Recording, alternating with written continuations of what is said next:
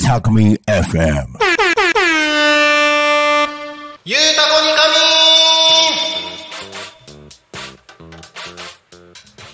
さあ時刻は16時を迎えました。皆様お仕事お疲れ様です。ゆうたこにかみのお時間がやってまいりました。パーソナリティのタコミン FM なるちゃんです。この番組ではリアルタイムなタコ町の情報をお届けしながらさまざまなゲストをお迎えしてトークを進めていきます。タコミン FM は手段はラジオ目的は交流をテーマにタコを中心に全国各地さまざまな人がラジオ出演を通してたくさんの交流を作るラジオ局です。井戸端会議のような雑談からみんなの推し活を語るトーク行政や社会について真面目に対談する番組など月曜日から土曜日の11時から17時までさまざまなトークを展開していきます。パーソナリティとしてラジオに出演するとパーソナリティ同士で新しい出会いや発見があるかも。タコミン FM はみんなが主役になれる人と人をつなぐラジオ局です。はい6月27日火曜日16時1分を過ぎたところです。今日は皆様いかがお過ごしでしたでしょうか？えー、タコミンスタジオはですね今日昼の生放送が終わってからですねずっとですね、まあ、収録だったりとか生放送だったりとかでねいろんな方が入れ替わり立ち替わりでスタジオを出入りしてましてですねずっとあの番組放送生放送とかも今日ね千春さんの生放送とかもあったにもかかわらずずっと騒がしくてですね、えー僕もあのそれに乗ってですねずっと笑い声とかをね大きく出してたんですけども、えー頑張ってその中でも音響作業をやっていただいちゃんありがとう。はい、えーそんな感じでね、えー今日は一日騒がしくやってたタコミンスタジオですけれども、えー今日もね今週のテーマということで「ゆうたこにかみ」みんなで一緒におしゃべりをしていければなと思ってますので1時間楽しくやっていきましょう。えーゆうたこにかみんでは毎週テーマを設けてゲストの方や皆さんからコメントをいただきながらおしゃべりをしています。さあ行きましょう。そんな今週のテーマは帰ったらやりたいことということでこの後今何かやっている作業とかねお仕事とかから帰った後にやりたい真っ先にやりたいあんなことこんなことについてですねどしどしコメントメッセージをお送りください。番組へのコメントや応援メッセージは Twitter メールファックス YouTube などでお待ちしております。Twitter は「ハッシュタグタコミン」シャープひらがなでタコミンでつぶやいてください。メールでメッセージいただく場合はメールアドレス fm アットマーク tacomin.com fm アットマークタコミン .com タコミンの子は C です。ファックスでのメッセージはファックス番号0479747573 0479747573までたくさんのメッセージお待ちしております。さあ実はですね今日も素敵なゲストをお呼びしております。ようやく喋れます。はい、はい。松崎弘康さんよろしくお願いします。よろしくお願いします。自己紹介をどうぞ、はい。えー、タコ町で地域おこし協力隊を4月からやっております。松崎と申します。よろしくお願いします。お願いします真面目風ですね。はい、ちょっと真面目風で言って。真面目風でいきますか。いや、まあちだんだんだんだんだんだんだんはい。楽しみにしてます。は、はい。いえー詳しくですねいろいろと、えー今日17時までこの番組ありますのでその間にですねいろいろ聞いていきたいなと思うんですけれども今週のテーマというのがありまして、はい。帰ったらやりたいことなんかありますか？今日帰ったらやりたいこそうですね。子供と遊ぶとお。ですね。お子さんいるんですね。はい。はい結構小さいんですか？小学校6年と4年生の女の子ですね。二人とも女の子。2人とも女の子で上の子は遊んでくれないので。もう遊んでくれなくなっちゃったって感じですか？たまに寄ってくるんですけど、おーでも今は下の子とよく遊んであますね。なるほどなるほど。個人的にはそのあたりなんか思春期あたりを迎える女の子は気になりますね。ぜひぜひ。うちの子がまだあの小学校12年生なので。あもう一番可愛い時期ですね。もうパパパパって寄ってくる時期ですよね、うん。やっぱり6年生にもなると。もう YouTubeTikTok、はい。テレビはい。みたいな感じですね。そうなんですね、もう興味の方向がパパじゃなくなるんですね。そうですね。なんかお金をこう使わなくちゃ解決できない時に こうちょっと寄ってくるみたいな感じですね。もう金目当てになっちゃう。ね金目当て。うん金目当て ですね。みんな大好きお金みですね。んな大好き、はい。え4年生4年生ですよねもう一人は。4年生の女の子とは何して遊ぶんですか今日は？そうですね。あのよく遊ぶのは、はい。あのカードゲーム。カードゲーム？あのカルタとか。へえあとはそうですね一緒に絵を描いて遊んだりとあかそうなんですね。あとあの結構激しめの、おあのー体を使ったアスレチック。家の中で？家の中で。え？あの自分のはい。私の体にその小学校4年生の女の子が、はい。えっと捕まってきてはい。そのまま足をつけずに僕の体の周りを一周回ったりすごっめっちゃすごいですね。っていうか4年生ってもう割る割と大きくないですか？割と130センチぐらいありますよ。でかいですよね。結構でかいし割と重いんで、はい。僕もいい運動になる。やりすぎるとちょっと腰を痛めてしまうんで、ちょっと気をつけないと気をつけないとですね。はい、えー、じゃあ今日も帰ったら？はい、一緒にアスレチックします。いいですね。あじゃあ今日帰ったら僕も娘にアスレチックさせようかな。あいいそれいいコミュニケーションになりますよ。チャレンジしてみようかな。ぜひぜひ。なんかあの僕たちって割とこう自分でし自分の仕事してるみたいな感じじゃないですか。そうですね。なので気抜くとずっと家でも仕事しちゃいがち、うんうん。家出なくてもいいですもん。出なくてもやろうと思えばできちゃうことを考えると家族娘息子たちとの子供たちとのコミュニケーションとかも意識してないと減っちゃいますよね。あ確かに。本当、はい。なるさんおっしゃる通りで、うんうんうん。あのやっぱ意識しないとはい。減っちゃうんですけど、うん。時々こう思い返すんですよね。自分の中ではい。何が一番大事なのかなと思った時にやっぱり家に帰るっていうのがはい。最優先事項になるように自分で自分をこう諭してます、あー素晴らしいですね。ちゃんとそそれを思える気づけるのがすごいですね。なんでですかね。まあ僕もでも結構家を出る時というか、はい。あの行ってきますと。家を朝出る時とかははい。必ず子供たちとハグをして、おまあ、奥さんとは最近してないんですけどあの子供たちとはハグをし 最て近してないんですけど。出るようにはしてますね。奥さんとはしないんですか？奥さんはちょっとそういうのはもういいみたいなそういうのはもうちょっと山越えちゃった。そういう時期はもう過ぎてるみたいな感じで。で子供たちとこうハグして。なんかもう、出る時にねやっぱりこう子供とハグすると、うんうん。やっぱりこう今日も一日頑張ろうみたいなありますね。感じになりますよね。ありますね、うん。帰ってきた時とか。あ帰ってきた時も必ずあのうん。ハグはしますね。いいですねいいですね。子供たちと、うんうんうんうん。僕は寝る時必ずやってますね最近は。いいですね。のおやすみなさいをまあおやすみなさいも言葉で挨拶だけっていうのももちろんありだとは思うんですけど、はい。おやすみなさいって言って部屋に行こうとした時にこっち来てみたいな感じで。両手両両手広げて、はい。両手広げて はいハグするよみたいな感じでやってます。そう子供も最近慣れてきて、はい。あこっちがこうハグしようとすると、はい。あはいはいハグねみたいな感じでちょっとな慣れた感じで来るなんるですなるほどちょっと大人になってきたちょっと感じだんだんね だんだん大人に近づいてますねやっうん、そうなんですね。まあそんな家族との時間もいいですよね。いや楽しいですね。いいですね。なんか僕今だからこうラジオ局もやってここにいる時間は増えましたけどはい。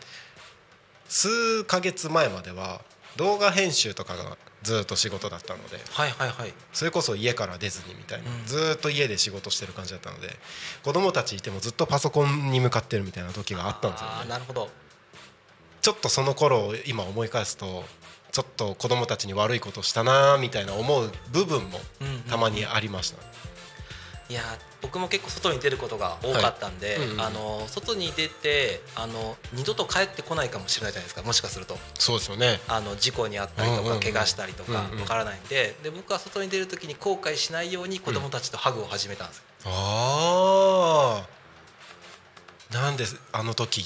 そうなんであの時あの最後にあの言っておかなかったんだろうっていうのないようにするために必ずハグをして行ってきますというふうにするようにしたんですよね。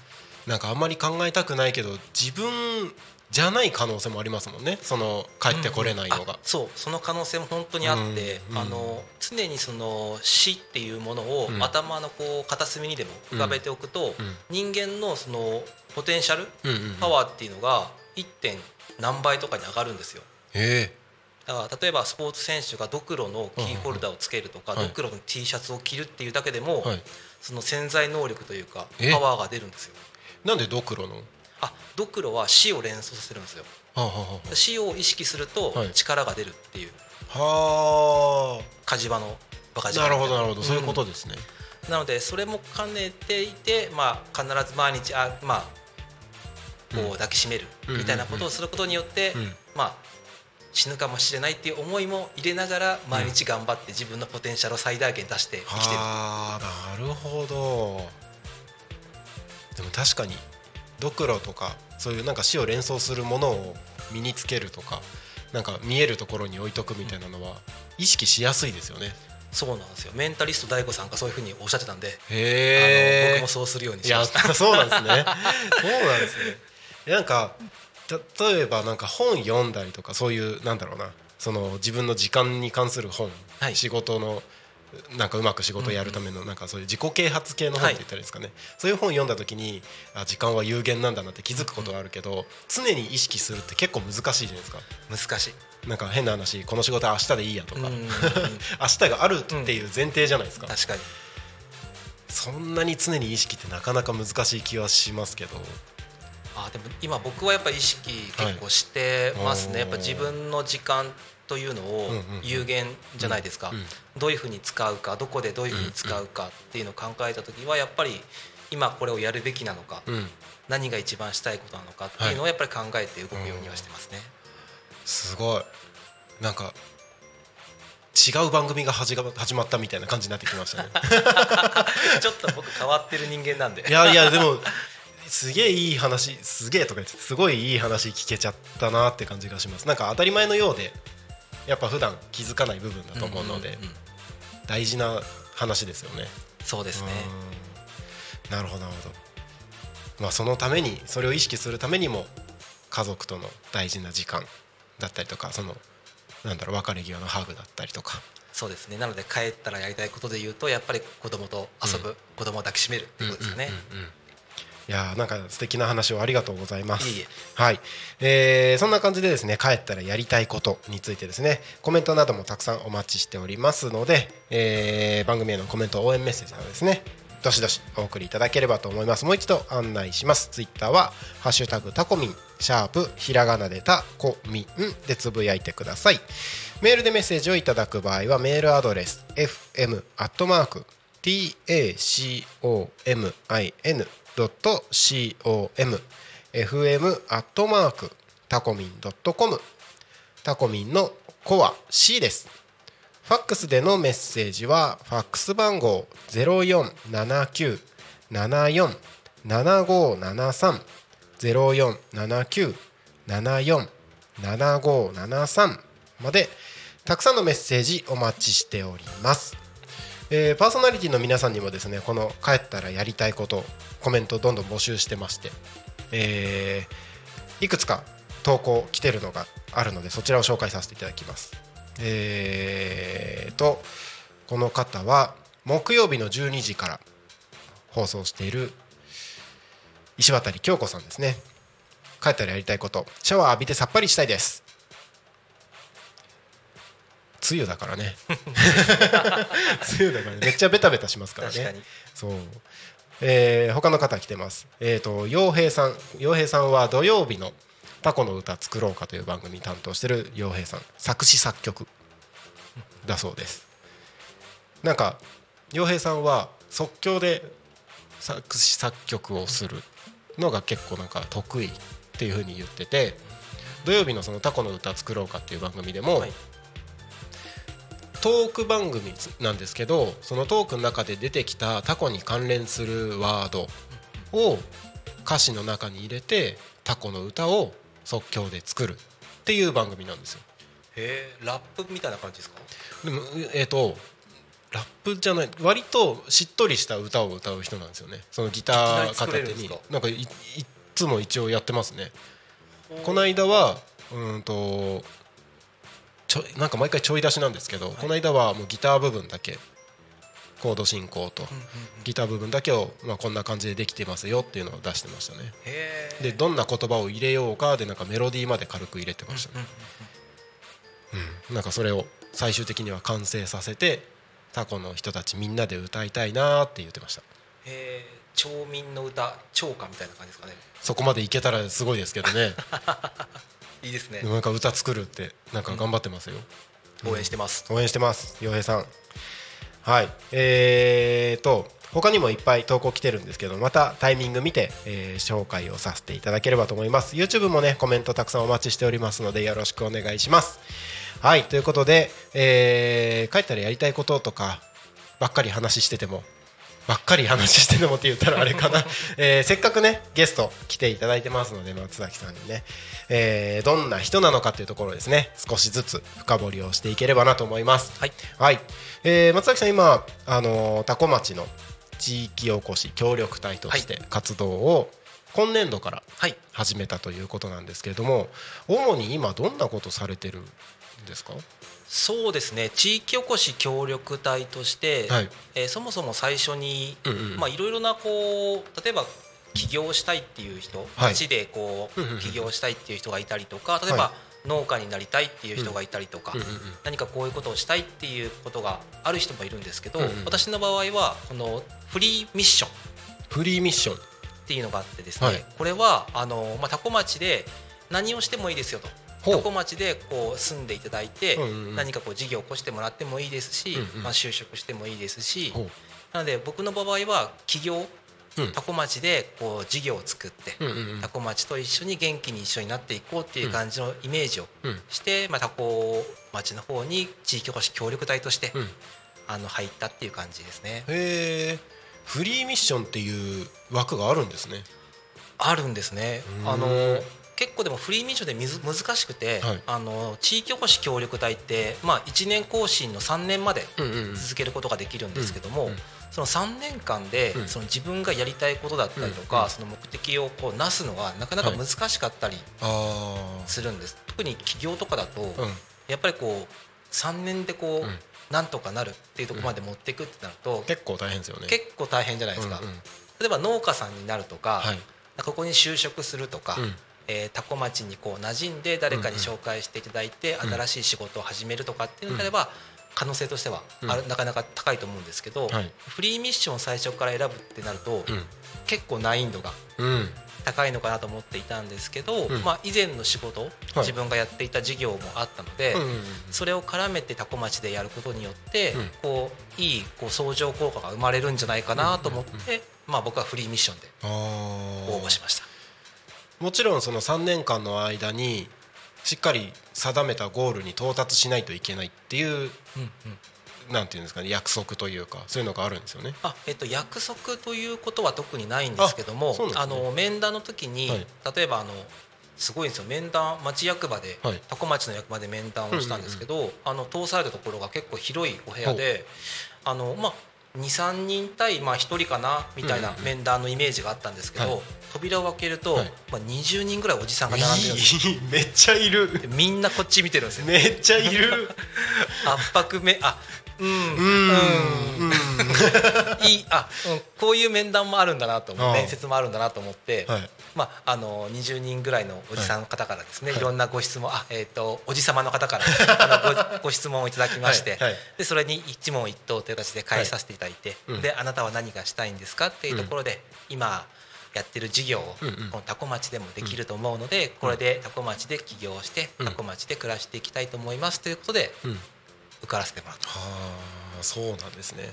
すごい。でもそんな20人を目の前にっていう機会もなかなかないですよね。いやびっくりしましたね。本当にもうあのー今はあここにいるこの方だとか、うんうんうん。あここにいるこの方だって分かるんですけど、うんうん最初はもう本当にはい。もう見たこともないおじさま方がたくさん並んでらっしゃっていて、みんな私の方を見てらっしゃるので あのー、まあ、なかなかこう緊張をね。する感じはいもちょっとあったんですけど、うんうんうん。まあ、最後に一言、うん。僕がそちらの席に座ってたら僕は僕を選びます」かっこいいこと言う。えなんか最後そういうなんか一言ありますか？みたいな時ですか？そうですね。あのーまあ地域おこし協力隊として、はい。あのーまあ最後何かやっていきたいこととか、うんうんうん。何かありますかっていう時の最後の締めに、うんうん僕だったら僕を選びますと。うんおいました。かさすがなんか取る取る側の人の目線が分かってる感じがしてますね。なんとなく。なんとなく。いやそうですね。あのーどうせねいろんな方を採用するんであれば、はいうんうんうん。あの角度が高いというか、うんうん。成功せ何をもって成功かっていうよりかは、うんうんあの町とうまくやっていける人うん。と取るのがやっぱりいいのかなと思っていて、まあ割とその辺は他のところで起業した時も、隣の、まあ、隣隣の隣かな、千葉県旭市っていうところでえー、と事業を起こして、まあ、そこも割と、まあ、田舎といえば田舎なで事業を起こしてやってきたっていうのが、まあ、自負が少しあったので、あのここでもやっていけると思いますということを伝えたくて。なるほど。そういう表現になってしまったのかなと。なんかいろいろな取り方ができますよね。いや結構な自信があるっていう取り方もあれば、過去の実績も今おっしゃったみたいに過去の実績も含めてあ大丈夫任せてもらって大丈夫ですよっていう安心を与える意味でも取れるしなんかそういういろいろな意味がこもった言葉、うんうん。一言だったのかなと思います。なんか今の話の中でもちょこちょこ出てきてましたけれども、はい、あの過去に事業をっていうところで、はい今やってるその地域おこし協力隊としての活動もそうですけど結構いろいろなことを今まで。そうですね、あのーまあ、最近で言うとちょっと出てきましたけど、はい。千葉県の旭市の飯岡というところ、い飯岡灯台が東大の。あるんですけど、その裏でキャンプ場を、えー東大の裏にキャンプ場。そうなんです。東大の、へえー裏ですね、はいそこにですね、まあ、少しまあ林というか森がありまして、うんうんうん。そこの土地を持っている方とちょっとはい。知り合いだったので、うんうんうん。そこを使わせてもらえるということで、そこでキャンプ場を2021年ですかね。最近ですね。最近ですね、うんうんうん。あの作ってうん。オープンさせて運営していたというところがあっうんうんてでそこで割とまあお客さんも来てくれてうん。年間で2000人を超えるぐらいのお客さんが来てくれていたんですすね。ごいですね。いやありがたい、まあ、キャンプブームっていうのもやっぱあるのとは思うんですけど、まあ、ありがたくて。うん、うんで今度その多古町でもちょっとつながりが実はお僕があってですね。うんあそうなんですね。そうなんですよ。あの高坂さんという、高坂さん。はい、知ってる人は知っている高坂さんです、ね、知らない人は知らない。知らない人は知らない。結構有名な方なんですけど。そうですねそうですね。その高坂さんっていうはい。方のところに、うん。あの古民家大きい立派な古民家があって、うんうんうん。でそこでスタッフ用の、うんうんえー、と休憩室を置きたいというのがあってあのキャンプ場でキャンプ場を運営はしているんですけど、はい。実はあのコンテナハウス。コンテナハウス。コンテナを使った、はい。まあ、うちのようなものを作っていてはい。でそれを収める仕事があったんですね。でそのつながりで、うん。あの手伝いに来た方と話をすると、はい。あ実は僕地域おこし協力隊をやってるんですっていう方が結構来ていらっしゃっていて、へで実は僕も興味あるんですって話をそこでさせていただいて、そうするとまあ高坂さんの猛プッシュをいただきまして、はい。はい。あのーこのように、はい。地域おこし協力隊になることができました。おめでとうございます。ありがとうございます。なんかちょっと突っ込みどころがいろいろあるんだよな。まずははい。キャンプ場はい。っていうところでだから今日、あこのそうですね。あの今日あの突然じゃないんですけど、はい。ちょっと呼ばれる前まで仕事、まあ、キャンプ場を開拓してまして えっとこのキャンプ番長。キャンプ番長。あの YouTube で見てる方はわかるかと思うんですけど今日着てる服がですねそうです。キャンプ番長って書いてある。背中もデカデカと。デカデカと書いてある。見えるかな 書いてある。ポロシャツを着てるんですけれども。多古町で今やろうとそのフリーミッションの話と少しつながるんですけど、うんうんうんうん。なんでキャンプ場を作っていて、うで多古町でも同じようにアウトドア事業ができないかっていうところがあの根本にあって、うん。どうせやるんだったら、うんうん。その地域とやっぱりつながってやりたいっていうところでやると、その道としては地域おこし協力隊になって、地域おこしを協力をしながら、うん。自分の事業を作っていくっていうのが、一番なんだろう角度としては高い成功確率が高いんじゃないかなと。なるほど。思っていると。はあ。頭いいですね。よく言われます。よく言われます。嘘です嘘です。いやだって事業を起こすって普通に考えたらすごい極端かもしれないですけど、はい。その場所に行って事業を起こしてそこからだんだん認知していくとか、は地域に入り込んでいくっていうのがまあ一般的はい。じゃないですか。それをまあ地域おこし協力隊としてしっかり町に関わっていきながら入っていくってあんまりこうなんだろうなパッと出てくるアイデアじゃない。そうですね。あの多分地方で起業するっていうこと自体にうん。かなりハードルをも、うんうんうん。まあ奈良滝さんも多分ねはい。分かると思うんですけど、地方で起業するっていうことが、うん。多分思っているよりも、うんあの起業しやすいんじゃないかと思ってる面があって、なぜかっていうと外から見るよりも中に入ったことによって、うん。あの中に入れば、うん。あのすごく活動しやすかったりとか紹介を得れやすかったりとか、はい。あの輪に入るまでは大変だけど、はでもそれを地域おこし協力隊というすごく強力な武器を持って、この町の中に入ってはい。くることができて、でなった瞬間に役場の人も、うん。その周りの人もみんな顔と名前を覚えてくれてる状態からスタート、あの人誰にならないですもんね。ならないです。うん。な初めて会った人でも地域おこし協力隊になりないんですって話から始めることができるので、うん。これだけいいポテンシャルを持った状態で事業が始められるっていうのは、うんまだみんな誰も気づいてないんじゃない？か なそうですよね。なんか地域おこし協力隊ってまあいろいろな地域でありますけれども、はい。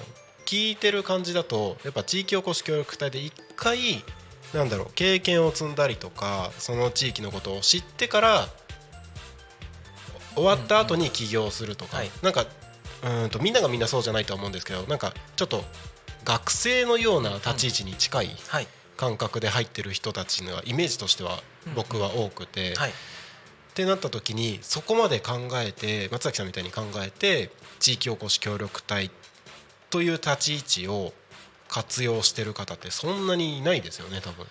そうですね。あの僕もこの地域おこし協力隊になるって決めた時から、まあ、かなりあの、まあ、総務省のホームページであったりとか、うんうんうんうん。各 YouTube であったりとか、情報発信されてる、まあ、地域おこしの方うん。にまあアプローチしたりとかして、いろいろ情報を得て、でその中であの活動費っていうのがあったりとか、月々もらえる、まあ、お金があったりとかっていうので、うん。しかもまあ住むところまで手当ていただけるっていうところがあったりとか、まあ、こんだけ手厚いことをしていただいていて、はい。で、まあ、これだけ事業を起こしやすい状況っていうのは、なかなかないんじゃないかなと、うん。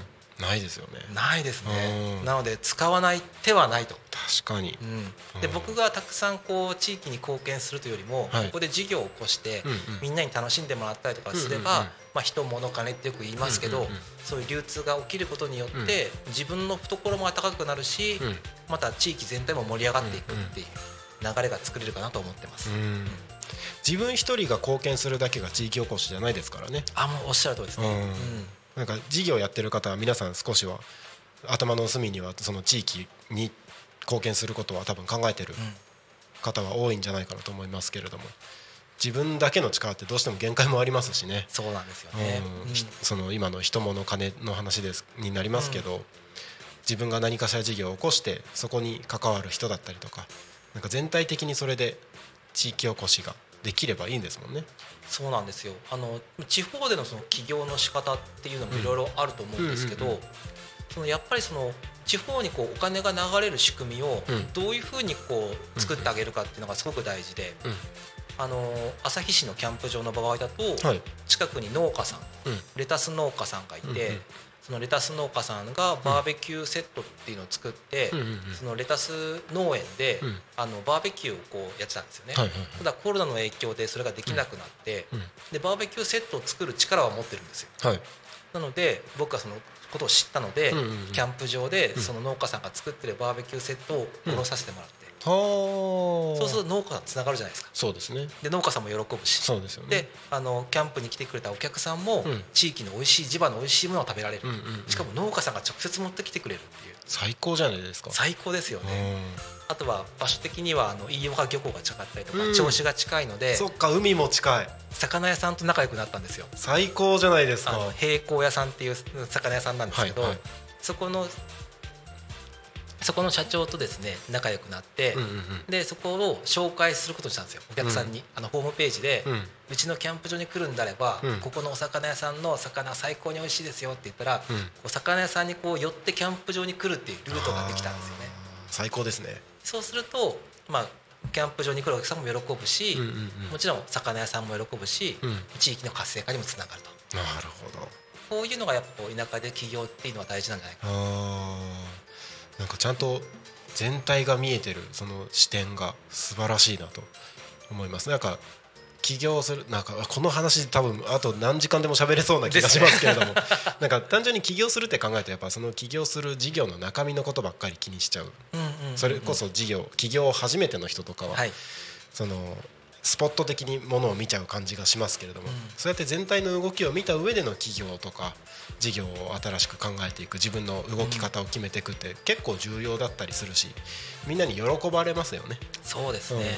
相手の取り分をちゃんと考えて設計するっていうのは大事ですね、うんすごい。やっぱり頭がいい。いえよくよく言われます。嘘です。ちょっとずつ出してきました、バレちゃうバレちゃう。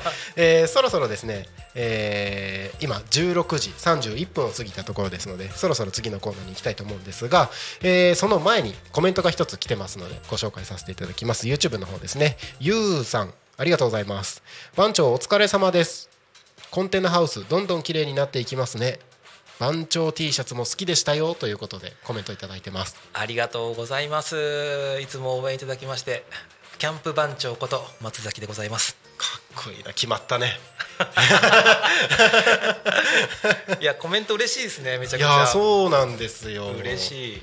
あの日によってはあの聞き逃し配信の方でその YouTube とポッドキャストで聞き逃し出してるのでそっちで聞く時が多い番組だったりとか時間帯とかもあったりするんですけど、えー、と本当にあの盛り上がる時はみんなの都合が良ければリアルタイムで YouTube でこうやってコメントくださる方もいるので。いやいいですね。なんか生な感じがいいですね。いいですよいねやいいな。なかなか。はい。乱入ありです。はいなんか今音響の大ちゃんから乱入ありですかっていうコメントがありまして。おあのたまにですねたまにこうやって乱入してくる方がいるんですよ。めっちゃいいじゃないですか？もう乱入大歓迎で。あら！高島さんじゃないですか。こんにちは。こんにちは。どうしたんですか？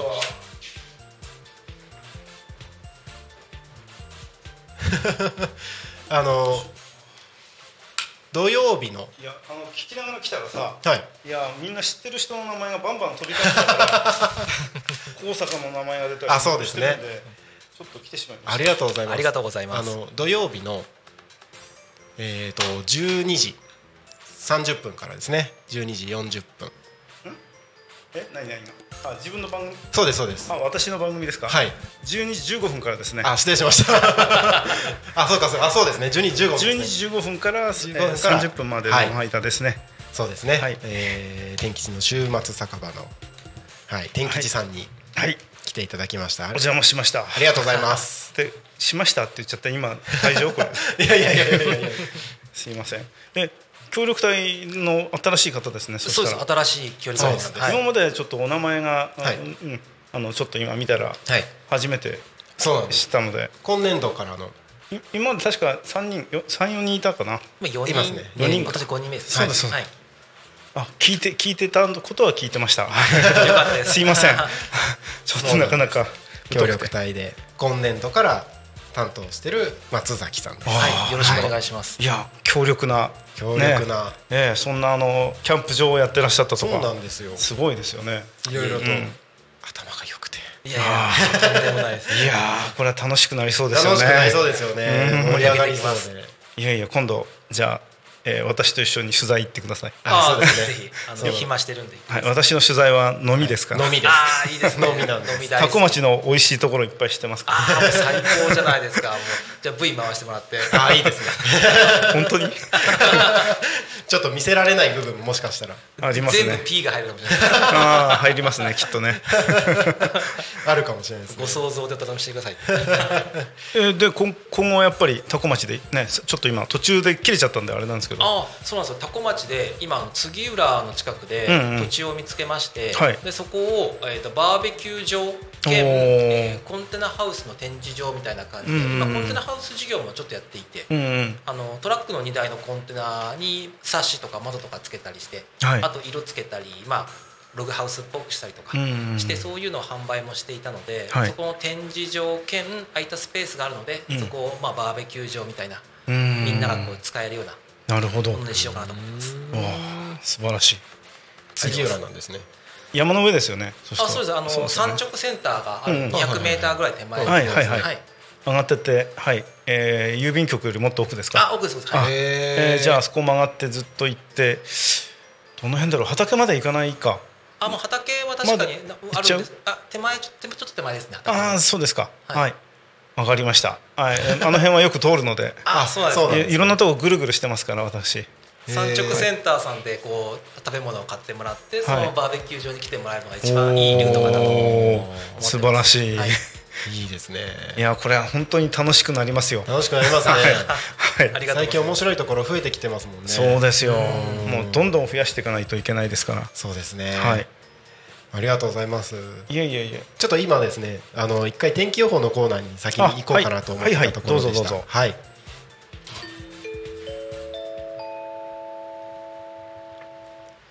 タコ町の気象情報をお知らせします6月27日火曜日の気象情報です。今日はですね最高気温28度ということでね、えーちょっと蒸し暑い一日だったんじゃないでしょうか。降水確率が30%ということで曇り空が主体のえー日になっております。明日もですね一日曇りの予報になっております。予想最高気温は30度。今日より少し暑くなります。予想最低気温は22度ということでねあまり気温差はないですね。降水確率は30%ということで、えー明日も雲優勢の空になります。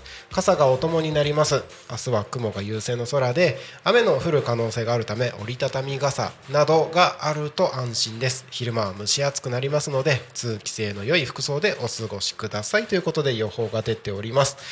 梅雨本番の空模様です。もうね1週間以上ずっと曇りが続くような感じになりますね。たまに晴れ間とかありますけれども基本的にはずっと雲でいつ雨が降ってもおかしくない天気になりますので、えー雨が降ってもいいようにそして体調を崩さないようにですね体調管理等も十分に気をつけてお過ごしください。気象情報は以上です。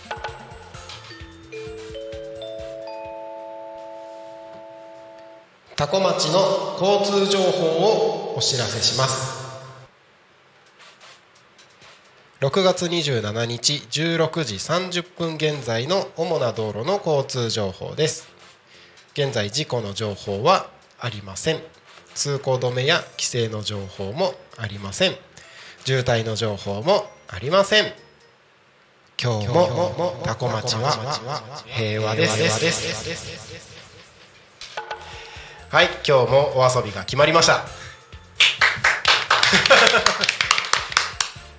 はいあのいつもこんな風にして面白いはい、昼タコに神と夕タコに神の時間では真ん中の時間でこうやって遊んでます。人脈も入ってて面白いはい。な のでたまにねあの渋滞情報が0.3キロとかで出るので。その時はちゃんとご案内はしてこの遊びができないんですけど、はい、面白い面白いはこんなことをやっております。はい、えー改めてですね今日はゲストに多古町地域おこし協力隊の松崎博康さんにお越しいただきまして、えー一緒におしゃべりをしております。そして乱入ゲストということで、えー土曜日12時15分の、えー天吉の週末酒場のパーソナリティ担さん担当していただいてます天吉さんお越しいただいております。ありがとうございます。ありがとうございます。はいえ近く来てたんですか？いええー、と空港の方のはい。ちょっとお客さん、空港に近い方の方のはい。い飯田さんあたりのお客さんからはい。の方をちょっと回ってまして、はい。それからずっと下ってきて、はい。えーどこだあの辺は、えーまあ、下の方の、はい。えーお客さん回って、ずっと回ってきてでここに、はいたどり着きました。ずっと聞き聞きながら来たんですよ。ああそうなんですね。そしたらなんかいろいろ知ってる人の名前がバンバン飛び交ってたので あこれは面白そうだなと。ありがとうございます。嬉しい。寄ってみました。天吉さん何されてるんですか？何されてる？お仕事。お仕事は？ああ農業関係ですね。あそうなんですね。だいぶ広いところから来ましたね。いろいろありますよね。そうですね。はい。あの広い広い感じですかねえー農協さんとも付き合いが多少あるしはい。っていう。うんはい。まあいろいろこうはい。まあ種を種を。種とか農業資材を回してる感じの会社ですかね。はい。そうなんですね。農業全般全般ですねすごいですね。プロフェッショナルが来ましたね。そうですね。いやいやいやとんでもないです。あ移住コーディネーターです。あそうですね。移住コーディ移住コーディネーター。はい。噂の移住コーディネーターさんですね。あとはあ今日今日じゃん明日だな。明日だからまだ言っちゃダメなの。か なあいやあのまあ多古町まちづくり機構にもあの会社も個人も入っております。はい。明日あれですね。明日はい、はい。えー総会と総会がね。理事会とはいいろいろあるみたいですね。はいそういうははいい立場です。あらものすごい方がいらっしゃいましたね。そうなんですよ。はい。いやいやとんでもないです。よ 背筋を伸ばしてちょっと。いやいやいやなぜなぜ？そんなこと。私猫背ですからね。いえい。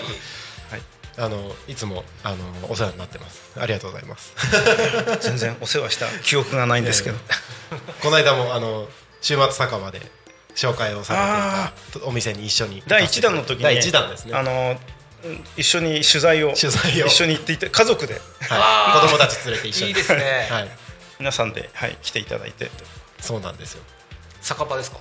酒場酒場ですね。かなりかなりディープな。ディープなとこ僕ね。ねすごく悩んだんですよ。子供たち連れてくるまあ話僕から投げちゃったんですけどいや子供たちをあんなディープな もつ屋さんに連れてっていいもんかと。もつ屋です もつ屋です、ね、もつ食べられるの？って聞いたらいや唐揚げとポテトがあればって言ったんで、あのすぐにもつ屋さんに電話して。あのすいませんから子供たち連れてくんで唐揚げとポテトを用意しといてくださいっつって言ったらそれだけでいいのかって言ったんでいいですっつったらご飯はないからご飯食べたかったら持ってこいっていうふうに言われました。でももつも食べてましたよねああそうですね。はい。はい、ああぜひじゃあ次は。お本当ですか、はいよろしくお願いします。いもうめちゃくちゃ名店ですよ。はい。や楽しみ。行きましょう。行きましょう。ああいいですね。もつ食べられるんですか？あもつ大好きですああめちゃくちゃ美味しいですよ。いやもう大好きですもつは。はい。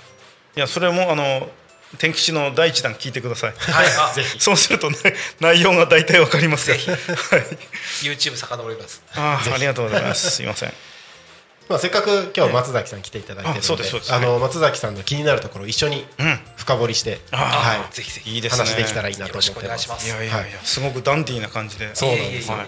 まあ、さっきまでのところに関しては、うんあの地域おこし協力隊として多古町に来た経緯というか、うんうんうんその触りのところはい。をお話を聞いてたんですけれども、うんうんそもそももともとどういうことをやってた方なのかとか、うんうんもうちょっとさらに深いところまで聞いていけたらいいなと思ってます。なるほど。はい、でさっき話の中ではその朝日の方でもあの飯岡の東大のところでキャンプ場っていう話もありましたけどずっとキャンプ場の仕事をしてたわけじゃあではないですねあのもともと岡山県岡山市の出身でうん。そうなんですねそうなんですよで高校まで岡山で、おっと。その後大阪に専門学校。で2年ほどはいいまして、そこから就職で、えー埼玉県の川口市うん。に行きましておお。その後も僕結構転職転職でいろんな仕事をしてまして、うんうん。あのまあ、すぐに飽きちゃうっていうちょっと自分のはい。性格がありまして、気持ちはわかります。常に新しいこと楽しいことを目指して、はい。い、ろんな仕事をついてきたんですけど、うん。まずはあの舞台美術の仕事をしてまして。また全然違う。そうなんですよ。あ専門学校がもともと舞台美術の専門学校でへあの美術系の専門学校行ってたんですけど、その後川口にある、はい。えー造形屋さんな入ったんです造形屋さん。多分あまり聞きなじみがないと思うんですけど、はい。例えばあのディズニーランドのパレードカーの立体物を作ったりとかあミッキーとかミニーが持ってる杖とか、ああ。そういう小道具を作ったりとかなるほど。あとテレビの舞台のセット。はいはいはい、うんテレビセット作ったりとかっていう仕事を3年ほどやらせていただきまして。ここちょっと飾ってもらいましょそうですね。あそうですね。なので割と手先は器用でえー何でも作れたりとかはするんですね。いいですね。でその後その工場でこういっぱい作っていたんですけど、はい。やっぱつまらなくなって、うん何がつまらないかってやっぱ人間関係が変わらないんですねやっぱり。あ工場なるほどね、うん。で新しいそのお客さんとなるためにやっぱ営業をするしかないんですけど、ただ営業ではなくても技術職クリエイターとして入っていたので、うん。そっちに回ることができなくて、うん。でじゃあ営業しよううんと思って営業の会社に入ったんですよ。でどうせ営業するんだったらはい。一番難しいと言われてる営業をしたいなと思って。一番難しい営業。そうなんですよ。で僕その時調べたら一番難しい営業って、はい。えー、と一番高いものを売る。なるほど。営業。確かに、うん、で一番高いものっていろいろあるんですけど、不動産。そうでしょうね。今それしか頭に浮かばなかったですよ。で不動産でもいろんな種類があるんですけど、はいえー、と自分で使わない不動産高額な不動産を売るっていうのは、はいはい。投資用の不動産を売るっていうのはうん。一番難しいと。あなるほど。はい。自分で買うもので高いものはもちろんいいんだけど、自分で使わなくて投資する対象として一番高くなるって不動産っていうのでうんうんうん。一番厳しいと言われてる不動産の投資の営業に、うん。えー入りましてなんか都内とかでよくあるマンションのあそうですね。マンションの一部も売ったりとか、ワンルームもあるんですけど、基本的には扱ったのがあのビルの、うん。まあ、1棟だったりとか、うん。ビルの1階部分とか、はいはいはい。商業用のテナントって言われるようなものを主に、あはのあ取り扱ってましたね。え。いや今今今でこそね、あの中国企業とかがだんだん買ってるらしいですけど、いやもう僕が入ってすぐなんとリーマンショックがあららららすげえ時だなましてすごいタイミングですねあの半年ぐらい研修があるんですよ。うんで半年ぐらい経って1年経ったぐらいの時にドカンと来て、はいもう不動産やばいじゃんやばいよねパニックですよね、うんもう会社全体もニュースもずっとその、これそればっかりで、はいでまあそれもあってでしばらくしてで、まあ、会社的にもうん。そろそろ見通しが悪くなってくるっていう感じなんでちょっとまあ転職っていう形でまた転職をして、で、まあ、そこはまあえっ、と次何やったかな？えっ、とドコモのコールセンター。おおまた違う方面に。でこれなんでかって時給がめちゃくちゃ高かったんですよ。へえ1700円ぐらい。コールセンターって高いですよね。でしかもなんで高かったかっていうとあの電話って一次受け二次受け三次受けってあるんですよ。はいはい。あの例えば一次受けで解決できなかったら二次受けに行って、うんうんうん。二次受けで解決できなかったら三次受けに行って、うんうんうんで三次がもう一番マックスなんですよ。これ以上はどこにも触れない、うんうん僕が行ったのは三次受付行ったんですよ。おだからクレーム処理の場所にうん。入ったんですよ。すごい大変だよねいやすごい大変。だってバタバタ周り辞めていくんですけど、うん。いや僕あの軍隊営業にちょっとしばらくはあ先ほど不動産投資の営業にいたので打たれ強いんだ。あの全然もう心に分厚い壁ができてまして あすごいね。の灰皿も飛んできませんしあのね。うん。何も全然安全なところでお客様のお話を聞くという。もう電話ですしね。そうだね。で30分も40分も怒鳴り声上げて怒るお客様っていないんですよ。疲れるんで、うんうんうんうん。人間そんなにずっと怒れないんで、うんうん。で最後に「分かりました」って言って聞いてあげると。それだけでたくさんお給料もらえたんで。すごいな。あでそれをしてましたね。ーすすごいね。鋼のメンタルですはい、まあ、そこで多分そこでも培われましたねこのメンタル的なものは、うんまあ、そういうのやりながら、はいはい。あといろんな営業また営業をやったりとか、うんうんうん。そういろんなことをやってきたんですけどで最終的になんか自分で独立したいなと。ほ思いまして、うんうんうん。でその時にちょうど最後のその会社に入った時、うん。えー営業の会社入ったのがフルコミッションの会社で、えっ、と、うんえーフルコミッション日本語で言うと何ですかね、えー、と完全成功報酬型の会社で、はい。えー、と売り上げを上げないと給料が入らないっていう会社うんうんうんに、え2年ほどいたんですけども、はい。で1人目の子供が生まれてその時結婚して、うんうん。で2人目の子供が生まれる時にやっぱ給料が安定しないのはちょっと厳しいなということがありました。家族会議でありまして、でじゃあ独立しようかなと思ったら、はい。何言ってるのって話になるじゃないですか。安定なんかないじゃない。っ て何を土地狂ったことを言ってるのっていう話になってくるんで あのそこをカバーするために、何の事業で起業しようかってまず考えたんですよ、うんうんうん。その時にリサイクルショップ、うんうん。リサイクル事業か、うんえー、と飲食店。うんまあなんでかというと利益率うん。を考えると飲食店もリサイクルショップも利益率はかなり高いんですよ、うん。イコール潰れづらいうん。と思ってたんですけど、実際飲食店はかなり難しいっていうのは実は僕岡山の実家が割烹をやってまして、へもう40すごいね。年やってるす割烹のお店で。どれだけ大変飲食店が大変かっていうのはもうあの痛いほど分かっていたんです子供の頃からもう弁当何百個も詰めたりとかやってたんで僕も一緒に。なのでじゃあこっちは飲食店はちょっとまだないなと思ってじゃあリサイクルショップ。うん。まあ好きだからリサイクルショップやろうっていうので決めてでリサイクルショップの一番大きい会社に入ろうと思って最初は。うん。なのでハードオフコーポレーションっていう、あの一部上場の一番大きい会社にうまいこと入れて、うん。でそこで3年ぐらい店長をやって、で海外出張したりとかあとは新店舗を任せられたりとかそういうのいろいろやらせていただいて、で3年経った後ぐらいに、うん。そろそろ起業してもいいかなと思思ってリサイクルショップで起業しました。それが東京ですね、で東京で2店舗。二店舗？あリサイクルショップ。を、えっと、板橋と、はい。あとは練馬ですね。うん。でやっていたんですけど、はい。でコロナが来て、うん。で売り上げはそんなに減らなかったんですよ、でただあの家族でキャンプ場に行った時にですね、うん。キャンプ場がコロナの中でめちゃくちゃ混んでたんですよ、おーであのす僕ずっとキャンプやってたんで分かるんですけど、はい。うん。あのキャンプ場のシャワールームの列がうん。すごく長くて、あ の子供たちがシャワーに行って帰ってくるまで1時間ぐらいかかったんですよ。へでそれ見た時にあのあこれは需要と供給が合ってないんだなと思って、ーはい。チャンスだなと思って、うんうんうんうん。キャンプ場しようと思ったんですよはいその時に。うんうんで帰ってすぐあのお店の売、えー店舗の売却を持ちかけて、うん。えー売却できたんであとは高校からお金を借りて、うん。それを合わせて、うん。で旭市のキはい。ャンプ場を作るという流れからうん今にこう流れてきてると。それで朝日のキャンプ場。すごい早い。早いへねーすごい足が速い。すごいですね。うんすごいですよ。ううん。んいや飽き性なんですよ。多分あのこうやりたいと思ったらはい。なんか我慢ができない。うん。すぐ。今までやってきてこれならちょっと長く続きそうだなっていう思う思うようなことはなかったんですか？いやーそうですね大体23年でしょそしたら。大体23年でも飽きちゃいます、うん。なんであの0から1作るのってもうすごいドキドキしてスリリングで、うんあの本当にもう七点抜刀どころじゃない、うんこういっぱい失敗をするんですけど、はいでもすごい達成感が楽しいんですよ。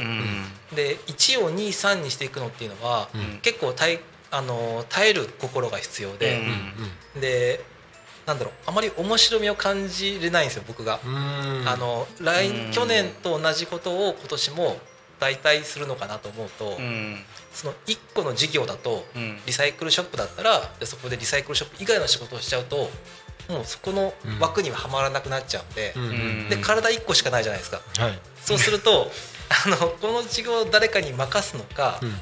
この事業をとは別にもう一個作るのか、うんうん。ってなるとじゃあ僕の体が全部開くにはもう一回生産してはあ現金化してそれを新しいことにつぎ込んで。その考えにいけるのがすごいですね。いやーなんかあのどっかの企業に一箇所にこうとどまるってことができないってことは、うんうんうん。もうそれこそあの人のコーディネーターになるといいと思いますよ、はいそういうマネジメントとかうんうんうん。うんそうするといろんな人たちが来るから楽しい。その方が楽しいんじゃないかなといや楽しいと思います、ね、なんか聞いてると、うん、誰かが作った会社に、まあ、ポンと入って、まあ、その間こういろいろいじっていろいろなことを覚えながら刺激を受けて。だけどすぐ飽きてまた次に行くっていうことは、そうですね。やっぱり一番今こんなこの地球上で一番面白いのは人間なのであー 確かに。いろんな人間たちいますから、いろいろそういうのをあのプロデュースしていくとかあのなんか相談乗ったりそういうマネジメントの方をやられそういう会社をやられたら面白いと思いますよ。マネージメント確かにすごく興味があってうん。あの実際単発ではあるんですけど、うん。あのコンサルティングみたいな仕事も。リサイクルショップのコンサルティングであったり、そのキャンプ場を作りたいんだけどどうしたらいいかっていううんコンサルティングとかっていうのはちょこちょこやらせてもらったりはしてますね。それこそねそうですね。あの本当にこれだけいろんな経験をはい。お持ちなので、うんうんぜひやってもらいたいですよ。本当し人を人を例えばゼロからまあ赤ん坊じゃないですよ。ちゃんとした成人を、はい。ある程度の人材まで例えば育てていくようなこれってすごく難しいですから、でもそれは知恵といろんなあらゆるエネルギーを使ってこう育て上げてで完成体ができたらすごい達成感ですよね。ああ確かにそれは。喜ばれるし企業からも、ね。確かにそうですね、はい。面白そう。うん、絶対合ってると思いああます本当ですか、はい やってみたいですね。なんかそういう機会があればぜひ。ああ、はい。なるほど。いやでもていうか企業の話でしょ今。違うの。違うのいやなんかいろいろと深掘りしていきたいところではあるんですけど実はもう55分。に、おお、という全ことですね。然時間が足りない。やっぱり足りなかったですね。足りないですね。またまたおいで願いましょう。そうね、はい。どこかで続編をぜぜひあのー聞かせていただきたいなと思います。はい、えーそろそろですねこの番組の終わりの時間が近づいてまいりました、タコミ FM はですね月曜日から土曜日の11時から17時までリスラジにてリアルタイム放送をしております。放送した番組はすべて YouTube と各種ポッドキャスト Apple、Spotify、Amazon、スタンド FM にて聞き逃し配信で楽しむことができます。今日この番組が終わりましたらリアルタイム放送は終了となりましてまた明日水曜日ですね11時からリアルタイム放送が始まります。6月28日水曜日のリアルタイム放送のリアルタイム放送、えっと番組の放送予定番組のご案内です。11時から12時は昼の帯番組「昼タコに仮眠」パーソナリティは私で、えー明日の「昼タコに仮眠」もですねゲストが素敵なゲストがいらっしゃいます、えー旅する書道家の平山幕風さん。朝日を拠点に活動されてる方なんですけれども旅する書道家ということで気になる方ですので、はい、この方をお迎えして進めていきます。12時から12時10分はパーソナリティ秋元ゆずるさんですね。秋元さんがお送りする森の幼稚園チプチプラジオ。そしてその後15時15分から15時25分新しく始まる番組です。イエーイ！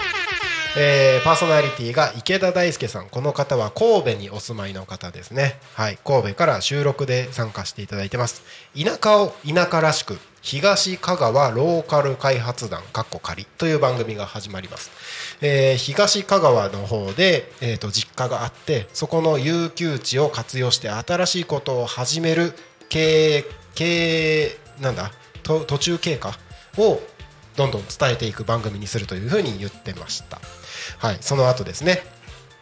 15時30分から16時パーソナリティ山倉優也さんがお届けする「好きあらば自分語り」えーその後16時から17時夕方の帯番組「ゆうたこに仮眠」こちらゲストに下野真奈さんというですね、えー埼玉の方にお住まいで、えー他局でラジオ番組を持ってる方がですねいつもコメントで参加していただいているリスナーの方なんですけれどもちょっと番組同士コラボしましょうということで明日ゲストに来ていただくことになっております。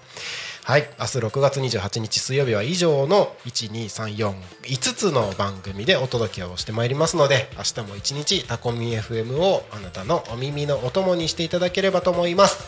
はい。ただいま時刻は16時58分になろうとしているところでございます。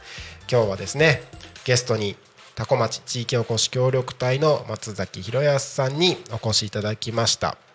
そして乱入ゲストとして天吉さんにお越しいただいております。はい。ありがとうございます、えー最後にリスナーの方々に言い忘れたこととかなんか一言ありますか？そうですね。死ぬ気で頑張ろう。いいですね。詰まってますね。はい。今日の全部詰めました。そうですね。天吉さん最後何かありますか？私ですか、はいああいえ私はあ仕事の途中なのであんまり すいません はい、ありがとうございます。えー、おコメント、クロワークスさんから。おはい。あのクロちゃん、高島さんってあクロちゃん 久しぶりコメントをいただいております。はい、えーそろそろ番組の終了となります。それでは、本日のゆうたこに仮眠はここまでとさせていただきましょう。お二方、今日はありがとうございました。ありがとうございましたありがとうございましたお相手はタコミ FM のなるちゃんと、松崎と天吉でしたありがとうございました。また明日お会いしましょう。またねー。Talk Me FM.